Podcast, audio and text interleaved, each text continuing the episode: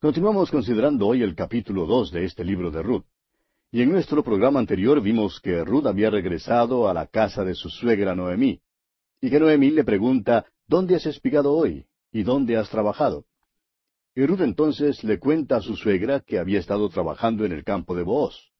Noemí vio que Ruth había espigado mucho más de lo que podría una mujer normal en el campo en un solo día. Había recogido muchísimo más del ordinario. Noemí se pregunta entonces en cuanto a esto porque parece haber pasado lo que ella creía que nunca pasaría. En otras palabras, alguien se había fijado en Ruth. Ruth le contó entonces a Noemí cómo había espigado en el campo de Booz. Francamente, su nombre no significaba nada para Ruth. Ella no sabía quién era, no comprendía su posición en la comunidad. Todo lo que ella sabía era que él se había portado de una manera muy bondadosa con ella. No creemos que a esta altura tuviera idea de que Booz se había enamorado de ella. Su suegra le había dicho que ninguno se fijaría en ella porque era extranjera, y Ruth había aceptado su viudez y su pobreza perpetua. Y cuando alguien se fija en ella, Ruth le pregunta entonces, ¿por qué he hallado gracia en tus ojos? Pero ella todavía no se daba cuenta del significado completo de lo que ha pasado. Comencemos entonces leyendo hoy el versículo veinte de este capítulo dos de Ruth. Y dijo Noemí a su nuera, Sea él bendito de Jehová, pues que no ha rehusado a los vivos la benevolencia que tuvo para con los que han muerto. Después le dijo Noemí, Nuestro pariente es aquel varón, y uno de los que pueden redimirnos.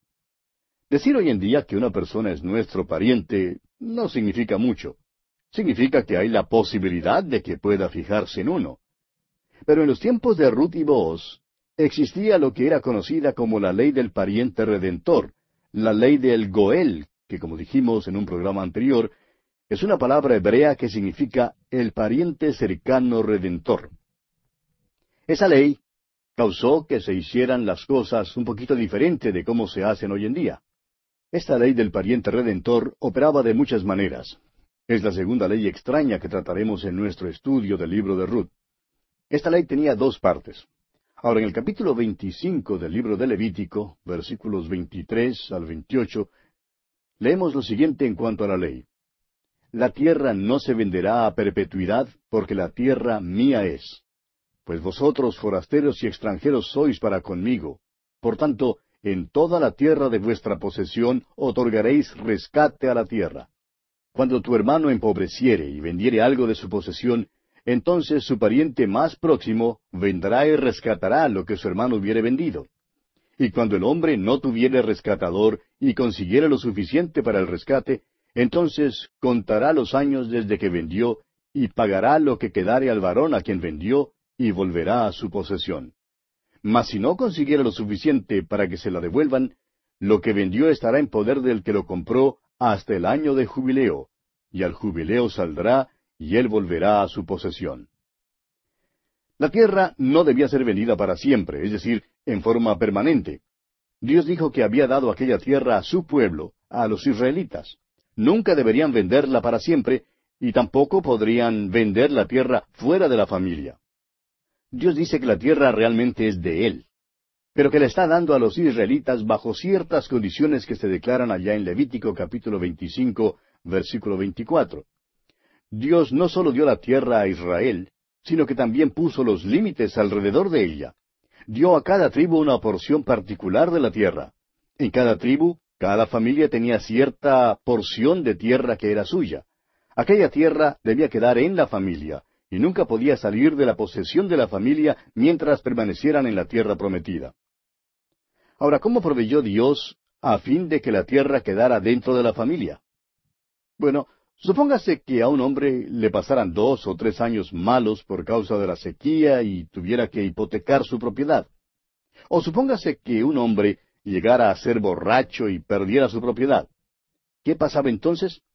Dios lo arregló de tal manera que cada año de jubileo, es decir, cada cincuenta años, todas las hipotecas eran canceladas, todos los esclavos eran puestos en libertad y toda propiedad se devolvía a su dueño original.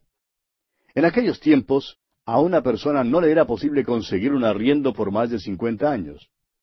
Si faltaban cinco años para el jubileo, una persona sería insensata si concedía una hipoteca porque la tierra automáticamente sería devuelta al dueño, sea pagada la hipoteca o no. Ahora, en Levítico capítulo 25, verso 25, se nos dice cómo Dios otorgó redención para la tierra. Ahora, supóngase que falten cuarenta y cinco años para el jubileo y un hombre tenga que hipotecar su tierra. Es pobre y trabaja como jornalero. Por tanto, le escribe a su hermano que es rico y le dice, He perdido mi tierra, me fue necesario hipotecarla. Por favor, socórreme. Pasan unos pocos días y ve a su hermano llegando por el camino con su chequera en la mano, listo para pagar la hipoteca. Eso es maravilloso, ¿verdad? Un pariente redentor se encuentra en una posición de redimir la propiedad. Ahora supóngase que a un hombre le pasara la mala suerte de otra manera. Quizá tuviera una pobre cosecha y no solamente hubiera perdido su propiedad, sino que también hubiera sido vendido en esclavitud. En el capítulo 24 de Levítico, versículos 47 al 49 leemos, Si el forastero o el extranjero que está contigo se enriqueciere, y tu hermano que está junto a él empobreciere, y se vendiere al forastero o extranjero que está contigo, o alguno de la familia del extranjero, después que se hubiere vendido, podrá ser rescatado. Uno de sus hermanos lo rescatará, o su tío o el hijo de su tío lo rescatará o un pariente cercano de su familia lo rescatará, o si sus medios alcanzaren, él mismo se rescatará. Estos versículos no están hablando en cuanto a la redención de propiedad, sino en cuanto a la redención de una persona. Si un hombre llegara a ser vendido en esclavitud, le era posible esperar que su tío rico o su hermano llegaran con su chequera en la mano para redimirlo. ¡Qué cosa maravillosa esta! El que pagaba el precio era el pariente redentor. Y usted y yo, amigo oyente, tenemos un pariente redentor. Fuimos vendidos al pecado, somos siervos del pecado, según nos dice la palabra de Dios, pero Cristo pagó el precio de nuestro pecado al morir en la cruz. Vivimos en un mundo que está bajo la maldición del pecado. En el capítulo ocho de su carta a los Romanos, versículo veintidós, el apóstol Pablo dice, Porque sabemos que toda la creación gime a una, y a una está con dolores de parto hasta ahora. Dios sabía todo en cuanto a la contaminación mucho antes de que esta generación sagaz supiera algo de ella. Vivimos en un mundo que tiene una maldición sobre él. ¿Cuándo nos libraremos de la contaminación? Tenemos un pariente redentor. Él ya ha pagado el precio de nuestra redención y uno de estos días vendrá otra vez. Levantará la maldición de la tierra y el desierto florecerá cual la rosa y él librará a todos aquellos que han confiado en él. Noemí está diciendo que Booz es pariente. Ahora, ¿qué relación tenía él con Noemí? Era sobrino del difunto esposo de Noemí. En otras palabras, creemos que el primer esposo de Ruth era primo de Booz. Y creemos esto porque más adelante nos enteraremos de que hay otro pariente más cercano que Booz, o sea, un hermano del esposo difunto de Noemí. Por tanto, Booz se halla en la posición singular de ser pariente redentor, y Noemí se lo cuenta todo a Ruth. Ahora veamos lo que dice aquí el versículo 21 de este capítulo 2 de Ruth. Y Ruth la Moabita dijo, Además de esto me ha dicho, Júntate con mis criadas hasta que hayan acabado toda mi siega. Vos le dijo a Ruth que debía seguir espigando en su campo hasta que acabara la cosecha. Ahora el versículo 22 dice, Y Noemí respondió a Ruth su nuera, Mejor es, hija mía, que salgas con sus criadas y que no te encuentren en otro campo. Noemí le aconseja a Ruth que siendo que Booz le ha pedido que espigue en su campo, esto es lo que ella debe hacer. Entonces Noemí añade que Booz es un pariente redentor. Noemí había perdido su propiedad. Al parecer faltaba mucho tiempo para el año de jubileo. Y aquí estaban dos viudas muy pobres y necesitaban a alguien para redimirle su propiedad. No habían sido vendidas a la esclavitud, pero sus circunstancias no eran buenas. Leamos ahora el versículo 23 versículo final de este capítulo dos de Ruth.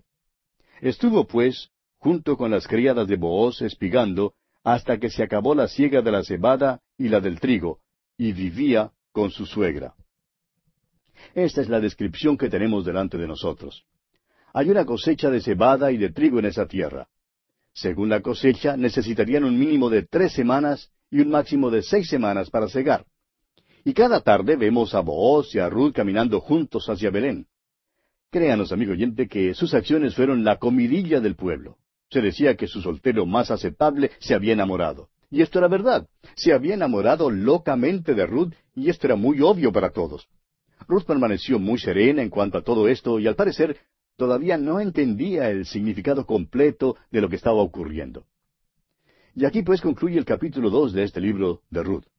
Llegamos ahora al capítulo tres. En este capítulo tres, siguiendo el consejo de Noemi, Ruth se acuesta a los pies de Booz. Booz reconoce su privilegio como pariente. Despide a Ruth con seis medidas de cebada. Salimos ahora de los campos de Booz y llegamos a su era.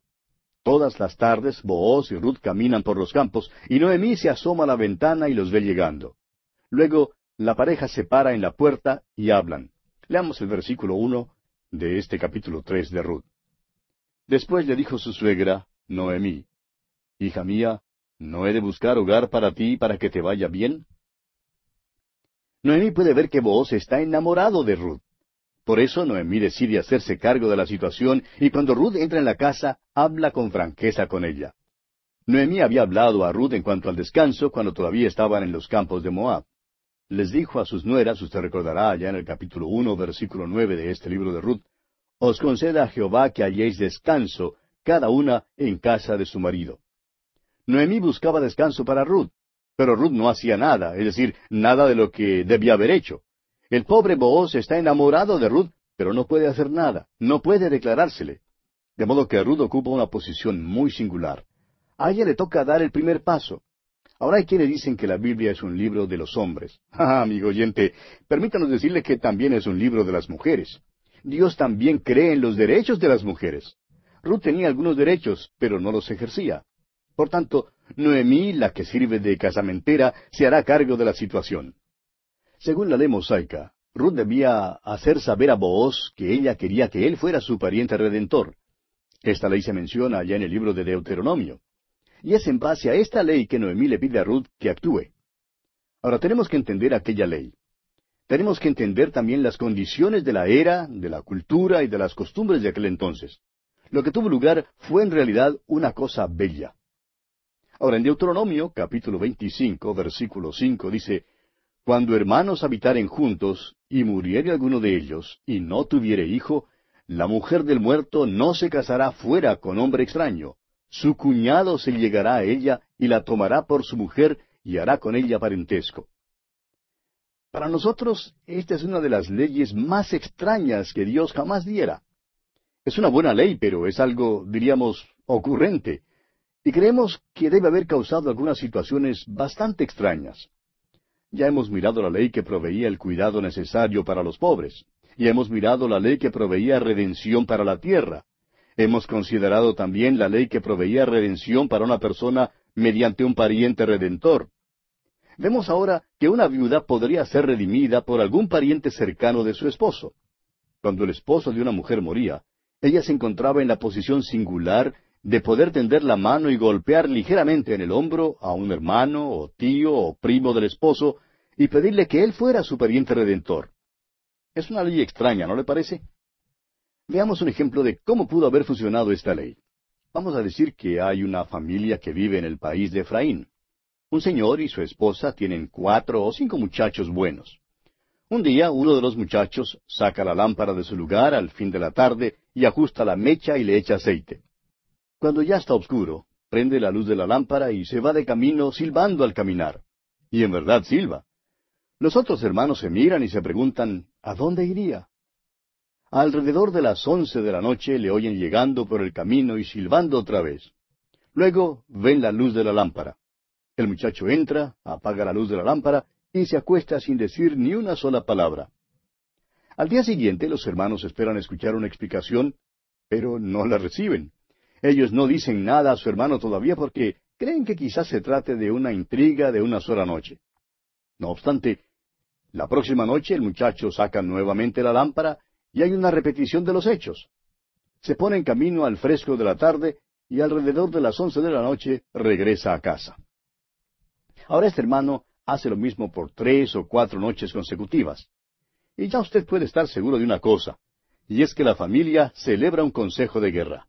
La familia había hecho su investigación. Después de pasar una semana de sus venturas por las noches, sus hermanos le esperan que llegue. El muchacho entra en la casa cantando otra vez. Apaga la luz de la lámpara y empieza a prepararse para la cama cuando los hermanos prenden la luz y le dicen, Hermano, queremos hablar contigo. Dinos, ¿a dónde has ido todas estas noches? Y él entonces les dice que ha ido camino abajo. Eso era muy evidente, pero ellos querían saber exactamente a dónde había ido. Los hermanos le preguntan al muchacho entonces, ¿Es verdad que una nueva familia ha llegado a la vecindad? Y él les contesta que sí, es verdad. Luego, ellos quieren saber si es allí donde ha ido todas las noches. Por fin, él confiesa que sí ha visitado a la nueva familia. Dice que ha querido adoptar la política del buen vecino y darles la bienvenida a la vecindad. Sus hermanos siguen preguntándole y le dicen entonces, bueno, parece que ha sido para darles la bienvenida todas las noches. Y entonces él les dice a sus hermanos que él quiere hacer que la nueva familia se sienta como en casa. Y entonces le preguntan, ¿habrá en la familia una hija? ¿No es posible que tú hayas ido a verla a ella? Y él finalmente confiesa que sí, que hay una jovencita, y ellos entonces le miran atentamente. Él comienza a sentirse algo eh, incómodo. Luego ellos quieren saber cuánto interés tiene él en la muchacha y les dice que esta misma noche se declaró y que ella había aceptado su declaración. Y entonces todos hablan como si fueran uno y le dicen, espera un momento, debes haber consultado con nosotros primero porque si algo te pasa, le toca a uno de nosotros casarse con ella. Ella podría pedir que uno de nosotros sea su pariente redentor. Creemos que debes ir al médico para examinarte antes de que te cases, para estar seguro de que estás en buena salud, porque ninguno de nosotros quiere que ella nos pida que seamos su pariente redentor. Y ya puede usted ver, amigo oyente, el motivo por el cual toda esta familia tiene tanto interés en aquella jovencita que vive camino abajo. Bien, la ley en el libro de Deuteronomio sigue diciendo así en el capítulo 25, versículos seis y siete. Y el primogénito que ella diere a luz sucederá en el nombre de su hermano muerto, para que el nombre de éste no sea borrado de Israel. Y si el hombre no quisiera tomar a su cuñada, Irá entonces su cuñada a la puerta, a los ancianos, y dirá, Mi cuñado no quiere suscitar nombre en Israel a su hermano, no quiere emparentar conmigo. Amigo oyente, hable usted si quiere de los derechos de los feministas, pero por favor consideremos por un momento estos dos versículos. Este era el método de Dios para proteger a las viudas y a sus hijos. Cuando un hombre moría, podía haber dejado una granja, podía haber dejado ganado y ovejas y granos en los campos. En tal caso, ¿Qué haría la viuda? Bueno, vamos a decírselo. Le sería posible tender la mano y golpear ligeramente el hombre a cualquiera de los hermanos del difunto para decirle, mira, tú eres el pariente redentor, te he elegido. Y era posible para ella pedir a quien quisiera. Ahora supóngase que ella le pida a uno de los hermanos que no quiere ser el pariente redentor. ¿Tiene él alguna protección? Sí, la tiene. Ella le puede llevar a la puerta donde él tiene el derecho de decir que no quiere casarse con ella. ¿Y entonces qué pasa? Bueno, en el capítulo 25 de Deuteronomio, todavía estamos allí, versículos ocho al diez, encontramos la respuesta. Dice allí, Entonces los ancianos de aquella ciudad lo harán venir y hablarán con él. Y si él se levantara y dijere, No quiero tomarla, se acercará entonces su cuñada a él delante de los ancianos y le quitará el calzado del pie y le escupirá en el rostro, y hablará y dirá, Así será hecho al varón que no quiere edificar la casa de su hermano. Y se le dará este nombre en Israel, la casa del descalzado. Era una cosa severa que una mujer le quitara el calzado del pie al hombre y le escupiera en el rostro. Significaba que aquel hombre caía en deshonra. Ahora ningún hombre de aquel entonces quería que eso le sucediera. Cada miembro de la familia tenía interés en la mujer con quien el hermano menor o más joven se casara, porque pudiera ser oprobio a cualquiera de los otros hermanos. Ahora Ruth es viuda. Su esposo ha muerto y la propiedad se ha perdido. Necesita un pariente redentor. Necesita que alguien la redima. Y hay un hombre que está enamorado de ella, y él es el pariente redentor. Noemí le dice entonces a Ruth, vamos a dejar saber a Booz que tú quieres pedirle que él sea tu pariente redentor.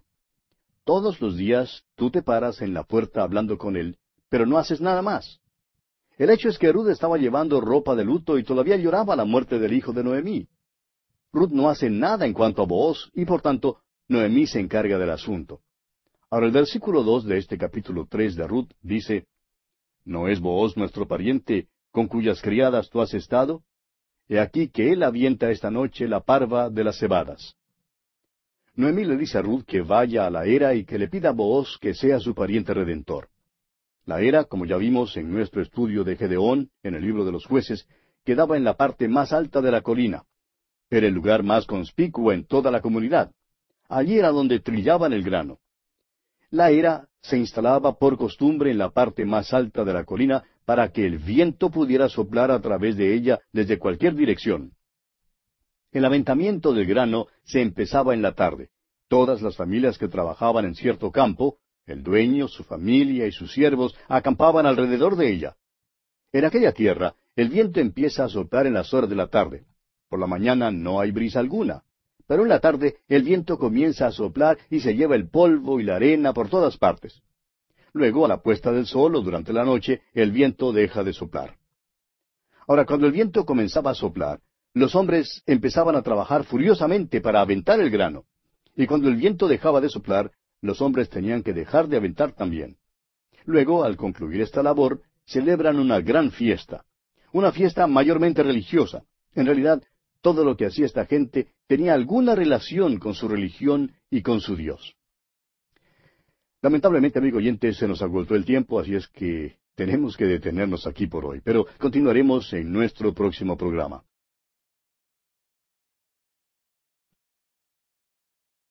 Continuamos hoy nuestro estudio del capítulo tres de Ruth. Y en nuestro programa anterior decíamos que Noemí le dice a Ruth que vaya a la era de Booz y le pida que sea su pariente redentor. Como ya vimos en nuestro estudio del libro de los jueces, en el caso de Gedeón, la era quedaba en la parte más alta de la colina, era el lugar más conspicuo en toda la comunidad, y allí era donde trillaban el grano. La era se instalaba por costumbre en la parte más alta de la colina para que el viento pudiera soplar a través de ella desde cualquier dirección. Ahora el aventamiento del grano se empezaba en la tarde, Todas las familias que trabajaban en determinado campo, el dueño, su familia y sus siervos, acampaban alrededor de la era. En aquella tierra el viento empieza a soplar en las horas de la tarde. Por la mañana no hay brisa alguna, pero en la tarde el viento comienza a soplar y se lleva el polvo y la arena por todas partes. Luego, a la puesta del sol, o durante la noche, el viento deja de soplar. Ahora, cuando el viento comenzaba a soplar, los hombres empezaban a trabajar furiosamente para aventar el grano. Cuando el viento dejaba de soplar, los hombres, por supuesto, tenían que dejar de aventar también. Luego, al concluir esta labor, celebraban una gran fiesta, una fiesta mayormente religiosa. En realidad, todo lo que hacía esta gente tenía alguna relación con su religión y con su Dios. Muchos de los hermosos salmos acerca de la naturaleza serían apropiados para esta fiesta de la era. Permítanos sugerir, por ejemplo, el Salmo 19, versículos uno y dos, que dicen, Los cielos cuentan la gloria de Dios, y el firmamento anuncia la obra de sus manos.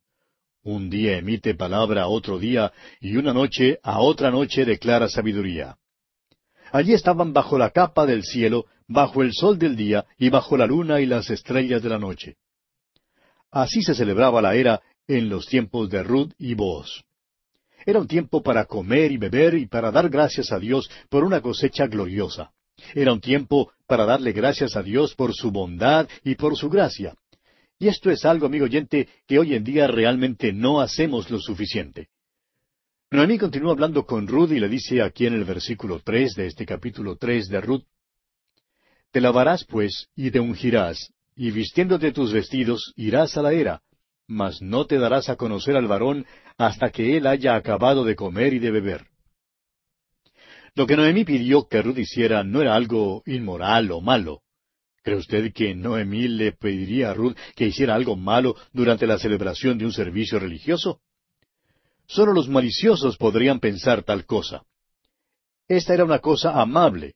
Ruth tampoco tuvo que llevar a Booz a la puerta. No era necesario porque él ya estaba enamorado de ella. Noemí sabía cómo piensan los hombres porque ella había tenido un esposo y dos hijos. Ella sabía cómo piensan y por eso le instruyó a Ruth que le dijera a Booz que ella quería que él fuese su pariente redentor. En este versículo se encuentran cuatro cosas de importancia, las cuales necesitan ser mencionadas. Había cuatro cosas que Ruth debía hacer. En primer lugar, debía lavarse. Amigo oyente, ¿sabe usted que hay cuatro pasos que nos traen al Señor Jesucristo? El primero es ser lavado. Cuando usted llega al Señor Jesucristo, la cuestión del pecado es arreglada. El apóstol Pablo lo expresó de la manera siguiente allá en su carta a Tito capítulo tres versículo cinco. Nos salvó no por obras de justicia que nosotros hubiéramos hecho, sino por su misericordia, por el lavamiento de la regeneración y por la renovación en el Espíritu Santo. Tiene que ser así, porque en Isaías capítulo 64, versículo 6 leemos que todos nosotros somos como suciedad y todas nuestras justicias como trapos de inmundicia. Cuando un bebé nace, lo primero que se hace es lavarlo. Cuando usted nace de nuevo, amigo oyente, y llega a ser hijo de Dios, Él lo limpia y lo lava. Lo viste de la justicia de Cristo mismo y le permite pararse en su presencia. Y este es solo el primer paso de la salvación. En segundo lugar, Ruth debía ungirse. Y esto habla de la unción del Espíritu Santo. El apóstol Juan, el apóstol del amor, Dice en su primera carta, capítulo dos, versículo veintisiete, Pero la unción que vosotros recibisteis de Él permanece en vosotros, y no tenéis necesidad de que nadie os enseñe. Así como la unción misma os enseña todas las cosas, y es verdadera, y no es mentira, según ella os ha enseñado, permaneced en Él.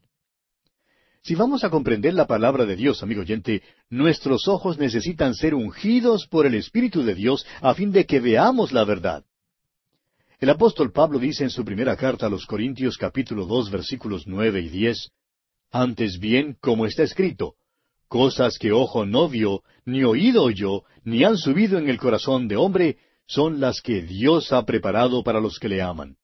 Pero Dios nos las reveló a nosotros por el Espíritu, porque el Espíritu todo lo escudriña aún lo profundo de Dios. Noemí pues le dice a Ruth que se lave y que se unja.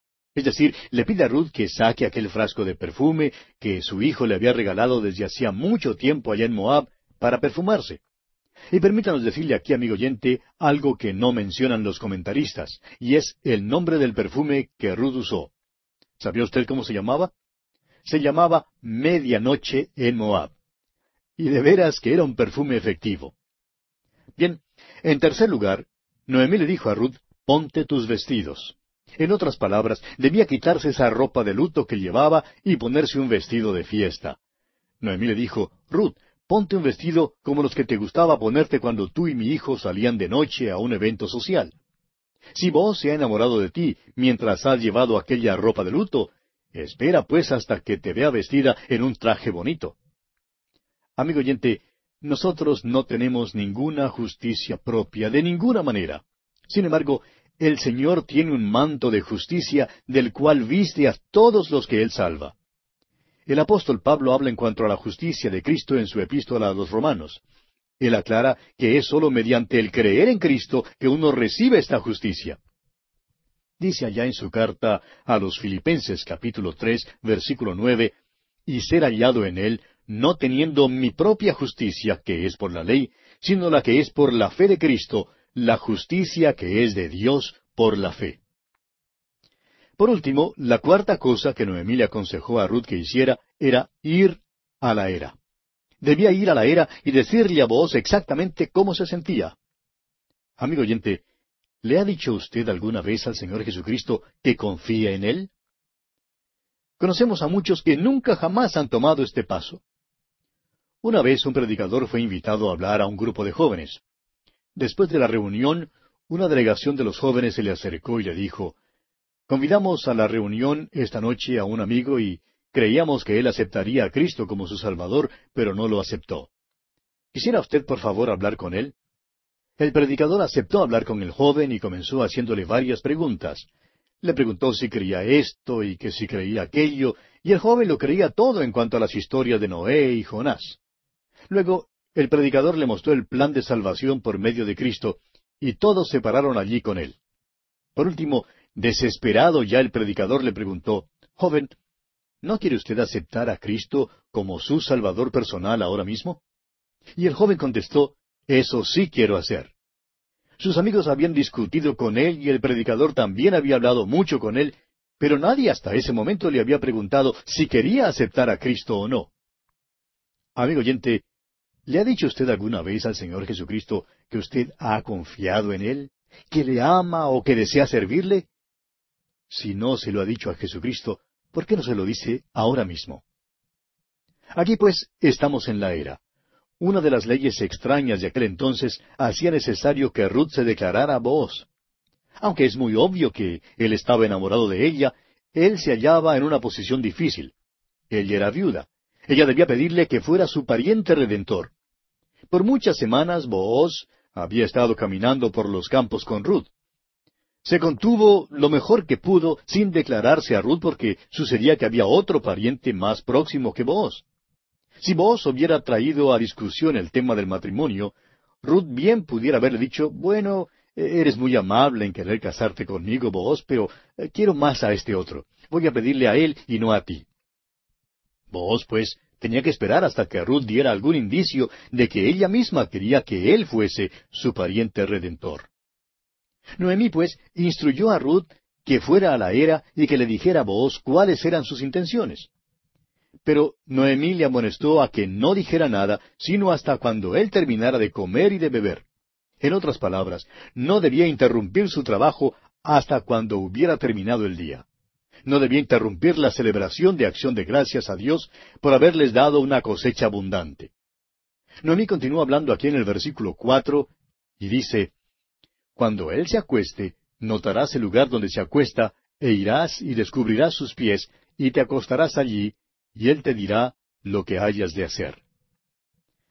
Los hombres de aquel entonces se acostaban como radios de una rueda alrededor de la era para proteger el grano de algún merodeador que pudiera tratar de robarse el grano durante la noche. Cada hombre se acostaba con su cabeza hacia el grano. Noemí pues le dijo a Ruth que ella debía ir al lugar donde Booz se había acostado y acostarse a sus pies. Allí debía extender el borde del manto de Booz sobre ella para que él supiera que ella buscaba refugio y protección. Ahora esto era una manera simbólica y humilde de decirle a Booz que ella estaba dispuesta a aceptarle como su Goel, o sea, su pariente redentor, para tomar el lugar de Malón, su primer esposo, en un matrimonio levirato, o sea, un matrimonio de esta naturaleza. Ruth bien pudo haber ido ante los ancianos de la ciudad para demandar que él lo fuera. Pero el método que fue adoptado por ella, según la sugerencia de Noemí, fue una manera callada y reticente de proceder. Y veremos que así lo interpretó vos. Leamos ahora el versículo cinco. Y ella respondió, Haré todo lo que tú me mandes. Noemí no le está aconsejando a Ruth que haga alguna cosa mala como lo pueden creer algunos. Sucede que Noemí era la suegra de Ruth. Esta muchacha se había casado con su hijo que había muerto. Usted puede estar seguro de que lo que Noemí le instruyó que hiciera era algo honorable. Ahora creemos que es posible que Ruth estuviera mal dispuesta a obedecer a Noemí porque podría haber pensado que Booz no quería casarse con ella. Esta era una ley extraña para una mujer de Moab. Quizá ella era tímida y no se sentía cómoda haciendo proposiciones. Sin embargo, obedeció a Noemí e hizo todo lo que le dijo que hiciera. Continuemos leyendo el relato en los versículos seis al ocho de este capítulo tres de Ruth. Descendió pues a la era e hizo todo lo que su suegra le había mandado. Y cuando Booz hubo comido y bebido y su corazón estuvo contento, se retiró a dormir a un lado del montón. Entonces ella vino calladamente y le descubrió los pies y se acostó. Y aconteció que a la medianoche se estremeció aquel hombre y se volvió, y he aquí una mujer estaba acostada a sus pies. Rudo obedeció todo mandato e instrucción de Noemí. Y a la medianoche, Se puso intranquilo y se dio una vuelta y descubrió que alguien estaba acostado a sus pies y al investigarlo más descubrió que era una mujer. En la oscuridad, él le preguntó su identidad. Y la contestación de Ruth fue notable. Leamos el versículo nueve de este capítulo tres de Ruth. Entonces él dijo, ¿Quién eres? Ella respondió, Yo soy Ruth tu sierva. Extiende el borde de tu capa sobre tu sierva, por cuanto eres pariente cercano. Ruth está diciendo que quiere que Booz sea su pariente redentor. Esto es verdadero romance, amigo oyente, y una de las historias más hermosas en la palabra de Dios. Aquí está este hombre de guerra, hombre bueno y valiente, un hombre rico. Y también está aquí la bella mujer de Moab, quien se halla desvalida y muy pobre. y ella pide que él sea su pariente redentor. En lugar de llevar a Booz ante el público para obligarle a cumplir su deber como Goel, es decir, como pariente redentor, Ruth calladamente le da una oportunidad para rechazar o aceptar el oficio. Y podemos estar seguros de que Noemí y Ruth no habrían proseguido más el caso. No le habrían puesto en aprietos públicamente, ni le habrían obligado legalmente a hacer lo que no tenía en mente ni en su corazón para hacer. Pero Noemí y Ruth tenían toda la indicación como para creer que él solo estaba esperando poder actuar como Goel, o sea, como pariente redentor, cuando se presentara la oportunidad. Continuemos leyendo ahora el versículo diez. Y él dijo, Bendita seas tú de Jehová, hija mía. Has hecho mejor tu postrera bondad que la primera, no yendo en busca de los jóvenes, sean pobres o ricos. Las palabras de Ruth son las que él había esperado escuchar. El hecho es que la felicitó por la manera expedita y sagaz en que ella se había portado. La bendijo y no la culpó por su método de proceder. Es muy interesante la manera en que Ruth se presenta en este pequeño libro. Vos nunca en la vida soñaba que había tal visión de belleza en todo el mundo. Y de todos los lugares para hallarla, la encuentra recogiendo espigas en su campo. Él pregunta, ¿quién es? Y descubre que es la nuera de Noemí. Ya había oído decir cuán buena persona era y ahora se enamoró locamente de ella. Desde ese primer encuentro, Boaz se preguntó en cuanto a lo que ella iba a hacer. Él había trabajado mucho aquel día en la era y tenemos una noción de que antes de dormir la visión de Ruth pasó delante de sus ojos varias veces. Aquella noche se acostó cansado después de trabajar todo el día.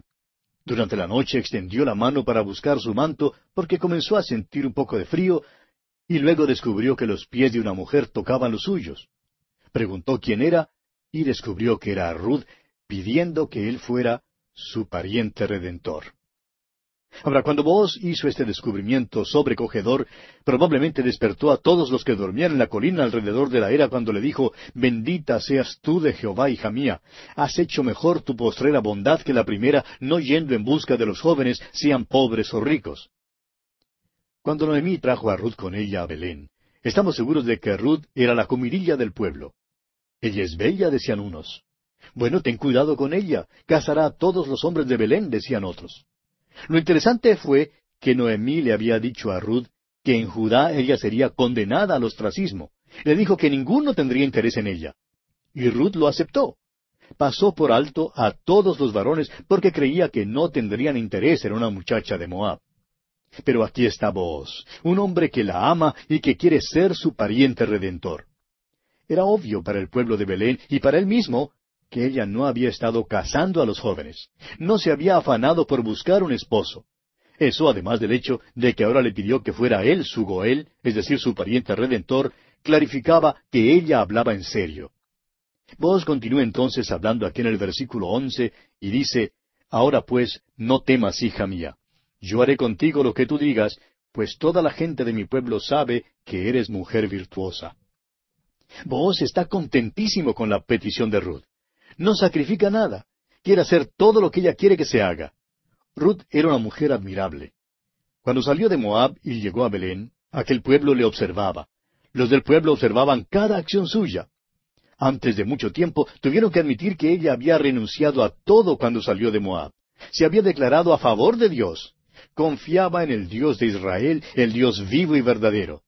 Empezaron a alabarla y a decir cuán maravillosa persona era, y creemos que esto es muy extraño para un pueblito porque todos se conocen tan bien en los pueblos pequeños. Cierta vez, una señorita muy pobre vivía en un pueblo bastante pequeño. Sus dificultades se aumentaron por el hecho de que no sabía quién era su padre, pero sí tenía una maravillosa madre. Esta joven era muy buena moza y tenía una personalidad maravillosa. El soltero más deseable del pueblo se enamoró de ella. Quería casarse con ella, pero los padres de él pusieron objeción. No querían que su hijo se casara con aquella jovencita humilde. El pastor de la iglesia trató de razonar con los padres, diciéndoles que su hijo no podía haber hecho una mejor decisión y selección de esposa. Pero de alguna manera ellos lograron que él saliera del pueblo y la pobre jovencita quedó traspasada de dolor. Ella fue entonces al pastor y le pidió consejo en cuanto a lo que debía hacer. Y el pastor le aconsejó que debía salir de aquel pueblo, ir a otra ciudad grande, para comenzar así su vida de nuevo. Muchos años después, el pastor de aquella iglesia fue a otra ciudad grande para asistir a una conferencia. Y allí sentada, entre los que se congregaban, estaba aquella joven, y a su lado había un joven que resultó ser su esposo.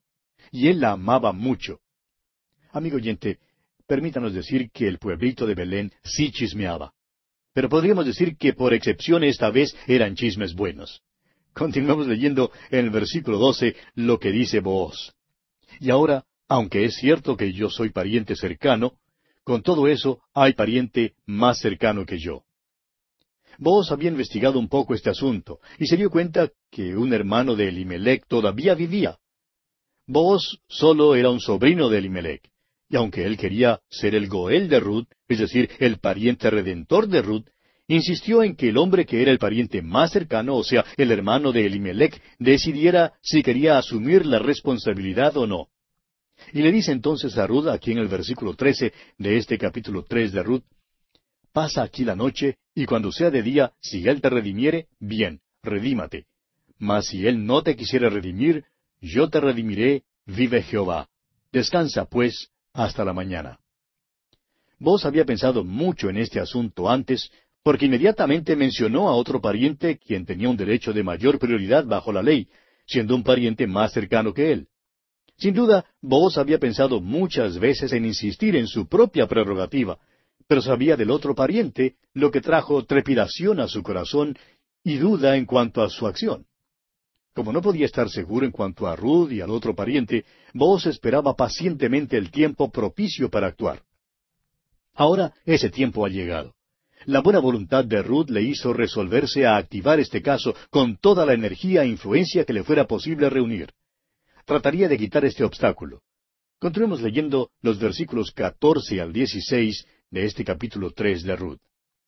Y después que durmió a sus pies hasta la mañana, se levantó antes que los hombres pudieran reconocerse unos a otros, porque él dijo, No se sepa que vino mujer a la era. Después le dijo, Quítate el manto que traes sobre ti y tenlo. Y teniéndolo ella, él midió seis medidas de cebada y se las puso encima, y ella se fue a la ciudad. Y cuando llegó a donde estaba su suegra, ésta le dijo, ¿Qué hay, hija mía? Y le contó ella todo lo que con aquel varón le había acontecido.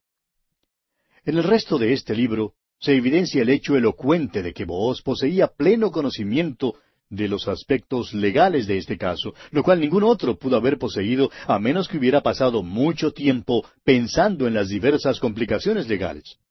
No solo le señaló a Ruth la presencia de otro pariente, sino que también le señaló al otro pariente la dificultad legal que él enfrentaría si se casaba con Ruth. Él sabía más en cuanto al estado legal del otro pariente que lo que el mismo pariente sabía. Aquella noche fue el punto decisivo en la vida de Ruth, y fue el momento decisivo en la vida de Booz.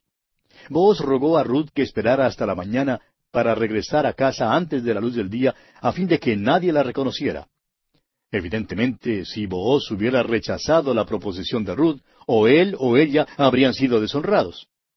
Ella podría haber actuado con presunción y bien pudo haberle llevado delante de los ancianos de la ciudad. Si el otro pariente hubiera insistido en su propia prerrogativa, vos no quería, mientras tanto, echar ninguna sombra negra sobre el carácter de Ruth. Ejerció, pues, las mayores precauciones con ella. Ahora el versículo quince nos dice que antes de que Ruth saliera por la mañana, él llenó su manto con seis medidas de cebada. Este hombre no fue solamente generoso en el campo, sino que también lo fue en la era. En el campo, Ruth tuvo que espigar, pero en la era ella recibió una porción generosa de cebada por la que no expendió ninguna labor. Ruth regresó a su suegra antes de la luz del día.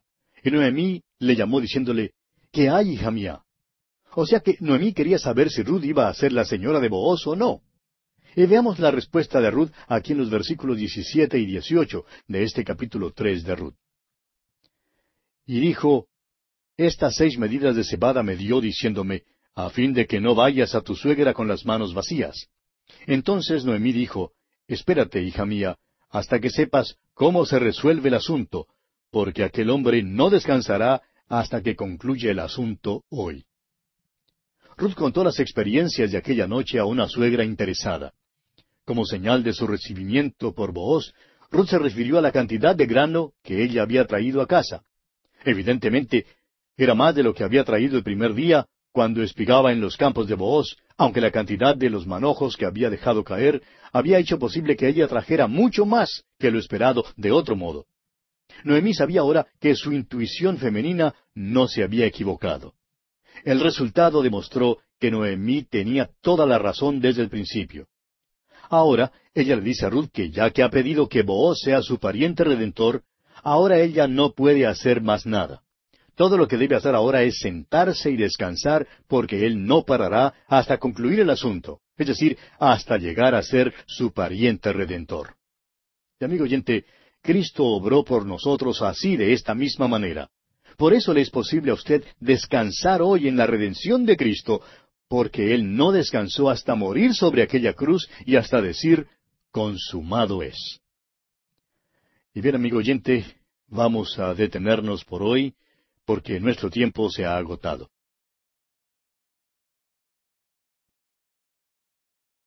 Llegamos hoy en nuestro estudio al capítulo cuatro de Ruth. Y en este capítulo, Booz llama a juicio al pariente que es más cercano a Ruth que él, quien no puede redimirla, según la costumbre en Israel. Booz se casa con Ruth y ella da a luz a Obed. En el capítulo anterior vimos las acciones de Ruth y Noemí. Ahora le toca actuar a Booz, de modo que en este capítulo veremos los pasos que da Booz. Comencemos pues leyendo el versículo uno de este capítulo cuatro de Ruth. Booz subió a la puerta y se sentó allí. Y aquí pasaba aquel pariente de quien Booz había hablado y le dijo, Eh, fulano, ven acá y siéntate. Y él vino y se sentó. El primer acto de Booz fue salir temprano aquella mañana a la puerta de la ciudad, donde se apostó en un lugar conspicuo para poder llamar al pariente no nombrado, mientras salía de la ciudad hacia sus campos para cegar o al entrar a la ciudad desde la era. Booz esperó ansiosamente su llegada para poder resolver este asunto con él. Y dentro de poco aquel pariente pasó y Booz lo saludó como si no conociera su nombre. Dice, Eh, fulano, ven acá y siéntate. Ahora no hay duda de que Booz conocía su nombre, pero el motivo por el cual su nombre no es mencionado no se nos revela. Cuando este pariente anónimo vino y se sentó, Booz ya estaba preparado para arreglar enseguida y de una vez esta cuestión en cuanto a Ruth. Continuemos leyendo el versículo dos. Entonces él tomó a diez varones de los ancianos de la ciudad y dijo, Sentaos aquí, y ellos se sentaron. Diez ancianos de la ciudad fueron escogidos para servir de testigos y quizá como un tipo de consejo o, o tribunal supremo. Es cierto que Booz procedía de una manera conforme a la ley y la decisión final en este caso fue sellada de la manera prescrita en el libro hebreo de estatutos. Ahora no hay duda de que Booz conocía el nombre de este pariente, pues era su propio tío. Al parecer, había cierto motivo por el cual no usó su nombre. Booz, pues, se sentó en la puerta, probablemente leyendo el diario de Belén o el Nacional, y vio pasando por la puerta a este señor. Y antes de que pudiera pensar en su nombre, Booz se levantó a prisa y le llamó, ¡Eh, fulano! El hombre vino a donde estaba Booz y se sentó. Sentados con Booz también había diez hombres simbolizaban los diez mandamientos.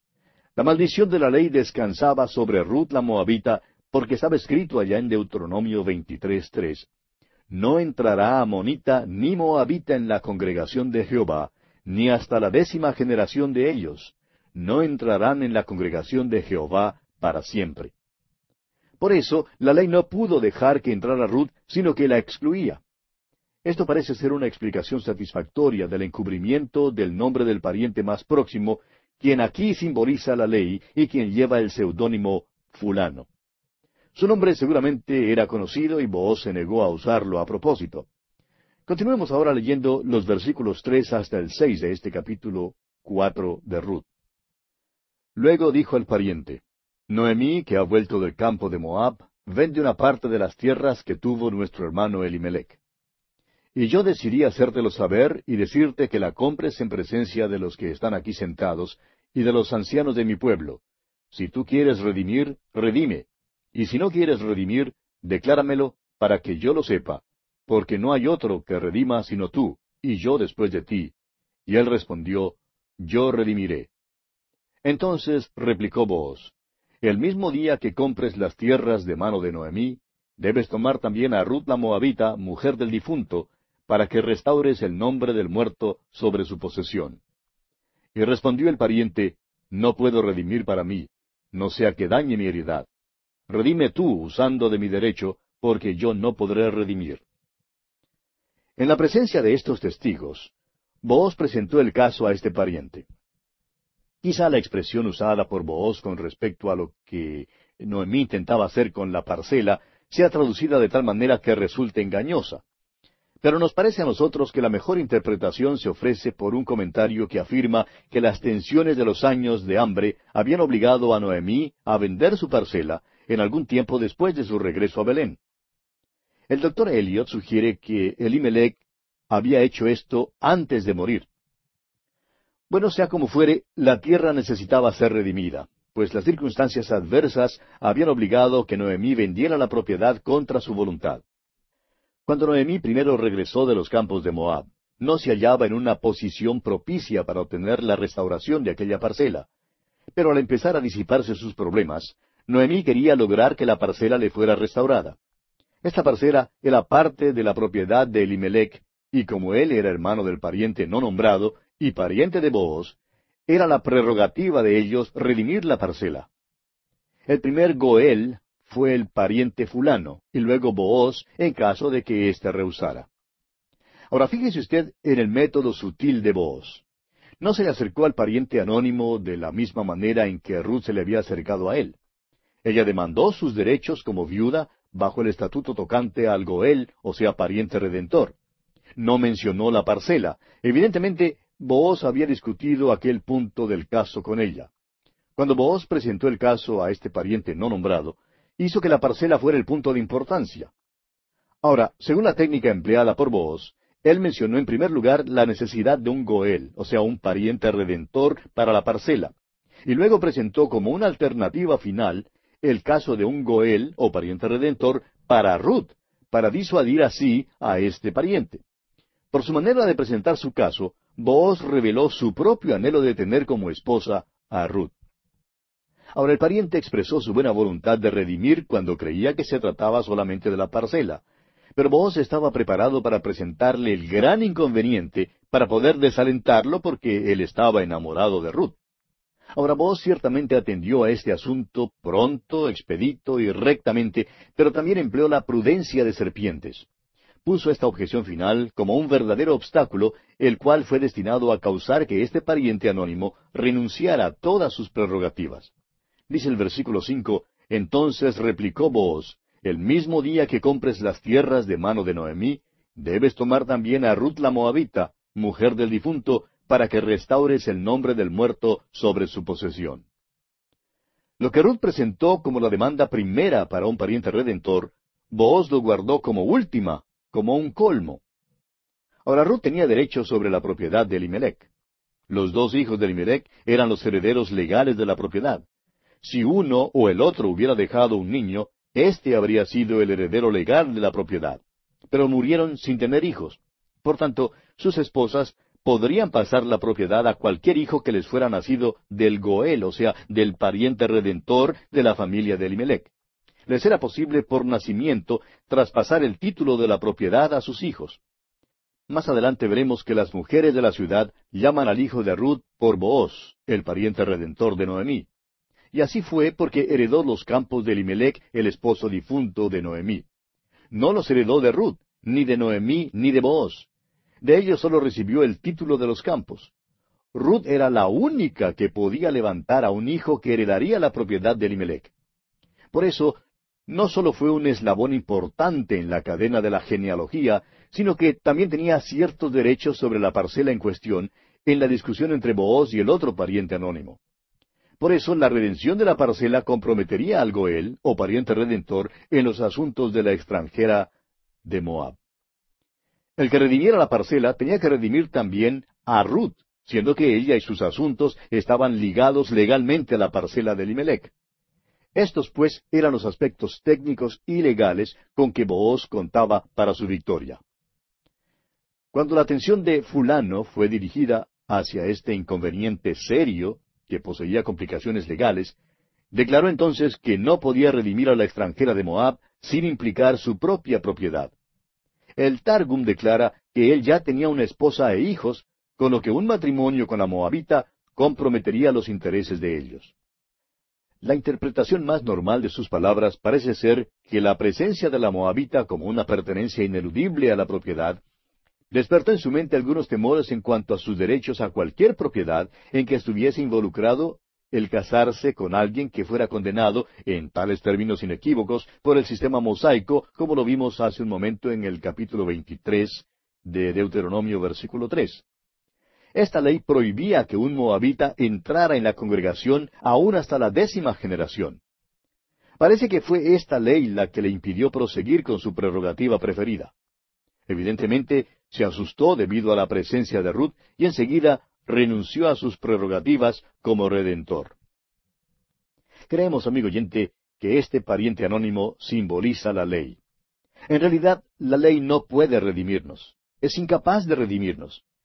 El apóstol Pablo, escribiendo en su carta a los Romanos capítulo ocho versículo tres, dice, Porque lo que era imposible para la ley, por cuanto era débil por la carne, Dios enviando a su Hijo en semejanza de carne de pecado, y a causa del pecado, condenó al pecado en la carne. Y luego en su carta a los Gálatas capítulo dos versículo dieciséis dice, sabiendo que el hombre no es justificado por las obras de la ley, sino por la fe de Jesucristo, nosotros también hemos creído en Jesucristo para ser justificados por la fe de Cristo y no por las obras de la ley, por cuanto por las obras de la ley nadie será justificado. La ley, amigo oyente, no nos puede salvar. Para que la ley nos pudiese salvar, tendría que bajar sus normas, lo que no puede hacer. O bien nosotros tendríamos que alcanzar las normas de la ley, y eso no nos es posible hacer tampoco. Ahora veamos el versículo siete de este capítulo cuatro de Ruth. Había ya desde hacía tiempo esta costumbre en Israel tocante a la redención y al contrato, que para la confirmación de cualquier negocio el uno se quitaba el zapato y lo daba a su compañero, y esto servía de testimonio en Israel. Como prueba adicional de que este acuerdo entre Booz y el otro pariente se había efectuado de una manera legal, el método usado para sellar el contrato manifiesta pruebas irrefutables. Para hacer válido algún pacto o acuerdo, era necesario seguir un procedimiento que para nosotros nos parecería muy extraño. La ley fue dada allá en el capítulo 25 de Deuteronomio, versículos siete al nueve, con respecto a un caso análogo a este. En aquel caso, así como en este, un hombre perdía su calzado. Quitándose el zapato y entregándoselo al adquiriente, constituía un documento legal de gran significado en aquel entonces. Vos ahora poseía el zapato del pariente anónimo, el cual en cierto sentido era su licencia para casarse porque era un documento legal. Este pariente, que hasta ahora no ha tenido nombre, ahora puede llevar esta designación de descalzo, un nombre de reproche. De aquí en adelante, él sería un redentor descalzo. La ley, amigo oyente, es descalza. La ley no le puede salvar a usted de ninguna manera. Es solamente el Evangelio el que le permite redimir. En cuanto al pecador, la ley no le puede calzar. Es el Evangelio de la gracia que viste a un pecador de la justicia de Cristo y que le calza. El apóstol Pablo, escribiendo en su carta a los Efesios, dice en el capítulo seis, versículo quince, y calzados los pies con el apresto del Evangelio de la paz. La ley no puede redimir y tiene que retirarse con ignominia y deshonra, pero Cristo, nuestro voz, nos puede redimir por la gracia. Si usted es cristiano, amigo oyente, usted tiene una esperanza. Amigo oyente, permítanos decir que hay muchos que todavía necesitan descubrir que la ley no les salvará. Muchos esperan llegar al cielo mediante sus propias fuerzas, pero no les será posible llegar así. La salvación viene solamente por medio de Jesucristo. Continuemos ahora leyendo los versículos ocho al diez de este capítulo cuatro de. Entonces el pariente dijo a vos, Tómalo tú, y se quitó el zapato. Y vos dijo a los ancianos y a todo el pueblo, Vosotros sois testigos hoy de que he adquirido de mano de Noemí todo lo que fue de Elimelech, y todo lo que fue de Kelión y de Malón. Y que también tomo por mi mujer a Ruth la Moabita, mujer de Malón, para restaurar el nombre del difunto sobre su heredad, para que el nombre del muerto no se borre de entre sus hermanos y de la puerta de su lugar. Vosotros sois testigos hoy. Poseyendo ya el documento legal, el zapato del descalzo, Boaz concluyó la transacción llamando a los diez ancianos para que sirvieran de testigos que ahora era él, quien aquel día redimía las propiedades de Limelec, Malón y Kelión. No solo fue redentor de la propiedad, sino también de Ruth. Continuemos con los versículos once al catorce de este interesante capítulo cuatro de Ruth. Y dijeron todos los del pueblo que estaban a la puerta con los ancianos, Testigos somos. Jehová haga a la mujer que entra en tu casa como a Raquel y a Lea, las cuales edificaron la casa de Israel, y tú seas ilustre en Efrata, y seas de renombre en Belén. Y sea tu casa como la casa de Fares, el que Tamar dio a luz a Judá, por la descendencia que de esa joven te dé Jehová. Vos pues tomó a Ruth, y ella fue su mujer, y se llegó a ella, y Jehová le dio que concibiese y diese a luz un hijo. Y las mujeres decían a Noemí, Loado sea Jehová, que hizo que no te faltase hoy pariente, cuyo nombre será celebrado en Israel. El amor por Ruth fue lo único que impulsó a Booz a concluir este asunto con tanta animación y actitud. Su amor por la joven de Moab fue suficiente motivo para llegar a ser su pariente redentor. La historia concluye apropiadamente con la declaración, Booz, pues, tomó a Ruth y ella fue su mujer. Este es el fin feliz de toda buena historia. Dios pone en el corazón de un hombre el amor y la afición por una mujer, y hace que aquel sentimiento sea mutuo. Es la intención divina que sean unidos en matrimonio en su presencia con su bendición invocada sobre la unión. Hay otro capítulo en nuestra historia, el cual, aunque no tiene por objeto contribuir a su hermosura, sí contribuye a uno de los objetivos supremos. El resto del capítulo cuatro de Ruth cuenta del nacimiento de Obed a Ruth y a Booz.